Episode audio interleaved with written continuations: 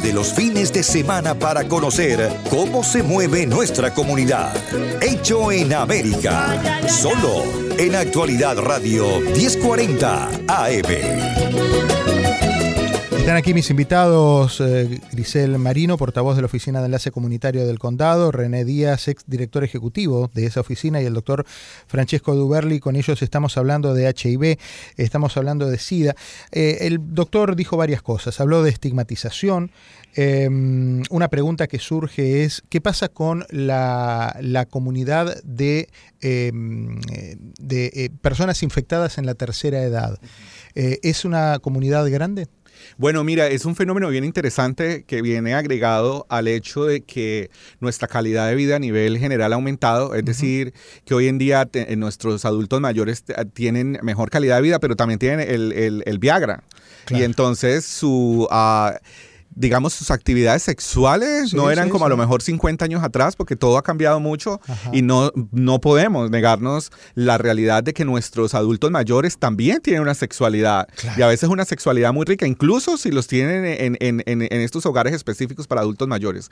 Entonces estamos viendo un incremento en la infección del VIH y no solamente del VIH, pero infecciones como la gonorrea, la sífilis y la clamidia en nuestros abuelos. Ah, eso es importante, ahí viene el tema del uso del condón, ¿no? El uso del condón, la educación, eh, tú ves cómo, cómo, todos los factores psicológicos y sociales en cada etapa de nuestras vidas afectan y entonces estamos en un cambio social donde a lo mejor nuestros abuelos piensan, bueno, ya que ya estoy mayor, ya da igual, pero sí importa. Claro, porque necesitamos que se cuiden y vemos también las dificultades, ¿no? También sabemos, por ejemplo, que en la comunidad LGBT, ah, en la comunidad, por ejemplo, de gays, hay gays mayores, y, que, eh, y, esta es la parte interesante de esta historia. Acuérdense que la enfermedad en los años 80 afectó en su mayoría la comunidad gay. Claro. Y estas personas son personas que están viviendo con la infección hace 50 años, 40 años, es decir, que estamos teniendo una, una comunidad envejeciente de hombres gays que han, y mujeres transgénero que han vivido con la, el VIH.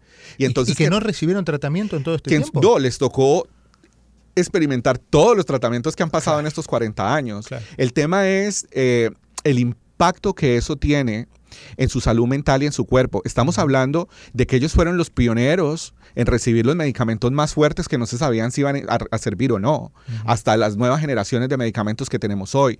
Y entonces estas personas tienen enfermedades que han desarrollado como secundarias al medicamento. Y aparte les tocó vivir el estigma de los años 80, el miedo, el trauma. Entonces tenemos como... Vivieron en carne propia Lo vivieron, vieron, vieron morir sus, sus amigos, vieron morir sus compañeros de vida, vieron morir su comunidad. Y entonces tenemos estas personas envejecientes uh, con determinados challenges, con unos retos eh, eh, a nivel eh, psicológico, a nivel social y a nivel de salud muy importantes que debemos considerar como comunidad. Usted mencionaba que en los años 80 esta enfermedad afectaba específicamente a la comunidad homosexual. Con el correr de los años ya eso no necesariamente es tan así, no por lo menos en su mayoría, ¿correcto? Sí, totalmente. De hecho, estamos viendo un incremento en las mujeres. Y ahí es donde venía, el, y que sé que lo vamos a hablar luego, el tema de la trata de personas, que le llaman en inglés human trafficking, uh, y, o la explotación comercial sexual y la violencia doméstica. Es donde estamos viendo los casos más impactantes, que están impactando más a nuestras mujeres y en especialmente a nuestras mujeres latinas y afrodescendientes. Em, el, tema, uno de los temas fundamentales que hablaba el doctor Díaz es eh, esta campaña de em, condones. Eh, la gente puede acceder a estos condones de la manera que el doctor decía, pero también pueden llamar, pueden anotarse vía internet que de manera discreta le envían un kit a su casa. Eso sigue funcionando, ¿verdad? Sí, eso eh, está correcto ahí. Eh, estas personas pueden, si llamar al Departamento de Salud y les envían los condones, pueden llegar a un website que tiene el Departamento de Salud que se llama testmiami.org y entonces ahí ellos si no quieren ir al departamento pueden entrar su uh, zip code y en el zip code eh, les dice cuál es la oficina que está más cerca uh, de ellos y la pueden ir a recoger o también se lo pueden enviar por correo de manera sumamente discreta, esto es importante señalarlo. Nadie va a saber, ni el señor del correo, ni el vecino, eh, ni su propia familia, si se guarda ese respeto de que cada uno abre su correspondencia en, la casa, eh, va a saber qué es lo que usted está recibiendo eh, por correo. Mm, hay muchas eh, si uno busca en internet test de HIV, encuentra clínicas que a lo mejor no están particularmente identificadas como condado. Eh, son clínicas que forman parte de esta red, ¿correcto, Grisel? Así es. Em, a través del Departamento de Salud, ellos tienen 120 centros en el condado Miami-Dade, que muchos de ellos son oficinas eh, como la de aquí, eh, Survivors Pathway. De, sí, hay infinidades. Entonces, en esa página de internet, testmiami.org, la persona puede ir arriba a mano derecha y esa página se traduce totalmente al español o a cualquier idioma. Y entonces ponen su zip code y pueden ir a la oficina. Em, también los muchachos, los niños, otro número, sé que el tiempo no alcanza para hablar de todo eso, pero los niños, eh, los adolescentes también están teniendo relaciones sexuales. Claro, comienzan más temprano también su, su vida sexual. Sí, y a pesar de que no se lo otorgan en la escuela pública y no está, pero si ellos van a alguna de estas 120 oficinas del Departamento de Salud, le van a dar preservativos gratuitamente. Entonces, un muchacho de 15 años no tiene 7, 8 dólares para comprar una cajita de condón y es importante de que eh, sí puedan accesar a esos eh, recursos que existen. Y el número de teléfono para llamar es el 305-643-7420 de la oficina del Departamento de Salud, donde pueden eh, averiguar más. El examen ahora, hoy en día, es solamente de un minuto, antes era de 20 minutos, y ahí ya se sabe si es VIH positivo o no. Doctor, quiero ir a ese momento. La persona se levanta a la mañana con la intención de hacerse su análisis, ya, ya averiguó dónde es la clínica, va a la clínica, hace los papeles, en un minuto, como dice Grisel, le dicen, eh, usted reaccionó eh, positivo, usted reaccionó negativo. Si reaccionó negativo, me imagino que se irá con su tranquilidad. Y si reaccionó positivo, ¿qué pasa?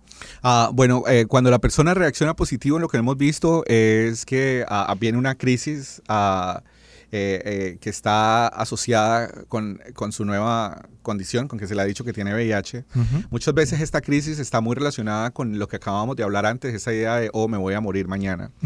Ah, luego de que le proveemos la información, Ah, lo que se hace es que se le conecta inmediatamente con el sistema de salud. Una de las metas que, tiene la campaña de Getting to Zero, llegar a cero, es que las personas que se infectan con VIH, tratar de conectarlas con el sistema médico lo más pronto posible. Es decir, que en un proceso de, en un periodo de menos de 72 horas, ya esta persona que acaba de ser, acaba de ser diagnosticada con el VIH debería estar recibiendo sus exámenes. Hay, unas, hay unos test que se hacen donde sabemos cuántos, cuál es la cantidad de virus que tiene en el cuerpo y cuántas, cuántas células de su sistema inmunológico tiene disponibles.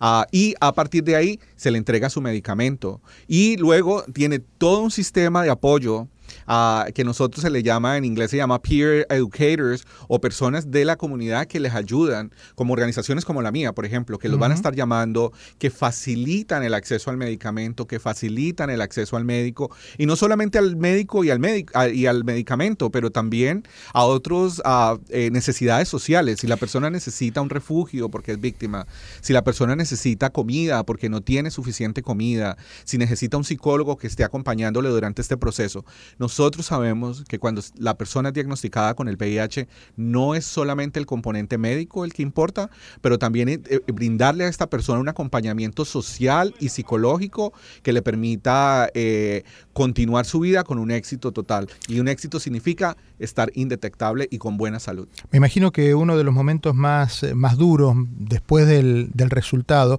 es el, ir a casa y empezar a explicarle a su entorno eh, qué es lo que pasó, cómo cambió y cómo va a cambiar su vida y la vida de su, de su entorno también.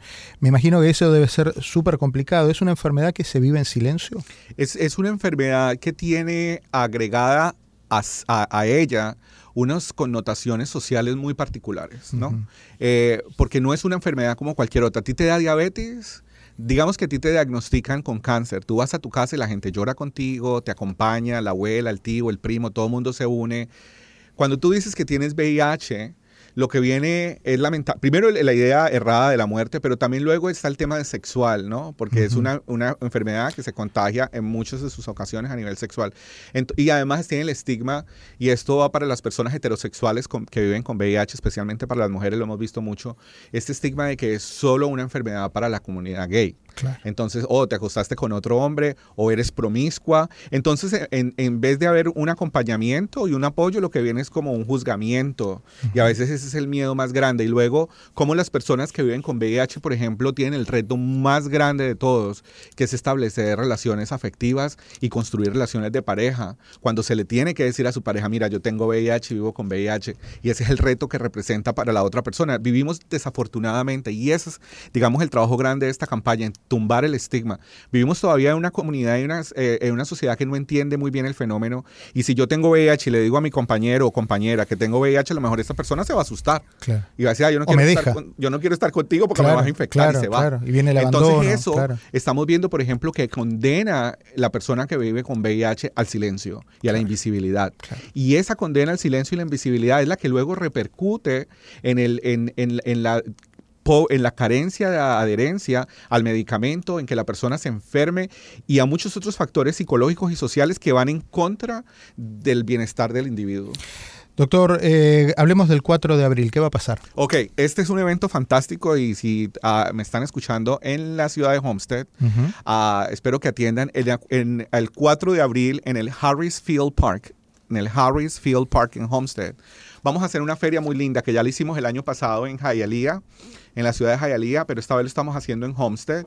Eh, eh, lo que hacemos es que nosotros unimos el sistema judicial, es decir, todas las organizaciones, incluyendo la policía, la fiscalía, la procuraduría, que trabajan ah, con víctimas eh, de violencia doméstica y trata, de personas y unimos el Departamento de Salud y todas las clínicas que proveen asistencia a las personas que viven con VIH. Los ponemos juntos en esta feria para que provean recursos, pero no solamente hacemos eso, tenemos por ejemplo ya 2.000 mercados que nos donaron, 2.000 bolsas de comida que vamos a estar repartiendo a las familias en Homestead. Es decir, que la persona entra, recibe información sobre violencia doméstica, conoce cara a cara a la policía de Miami-Dade, a la policía de Homestead, a la policía de Miami, a la fiscalía. Se baja la guardia de los miedos. Eh, la idea es bajar la estigma, es poder decirle a la comunidad, mira, si tú eres víctima y tienes miedo y a lo mejor te infectaron o tienes miedo de que te infecten, aquí estamos para ayudarte.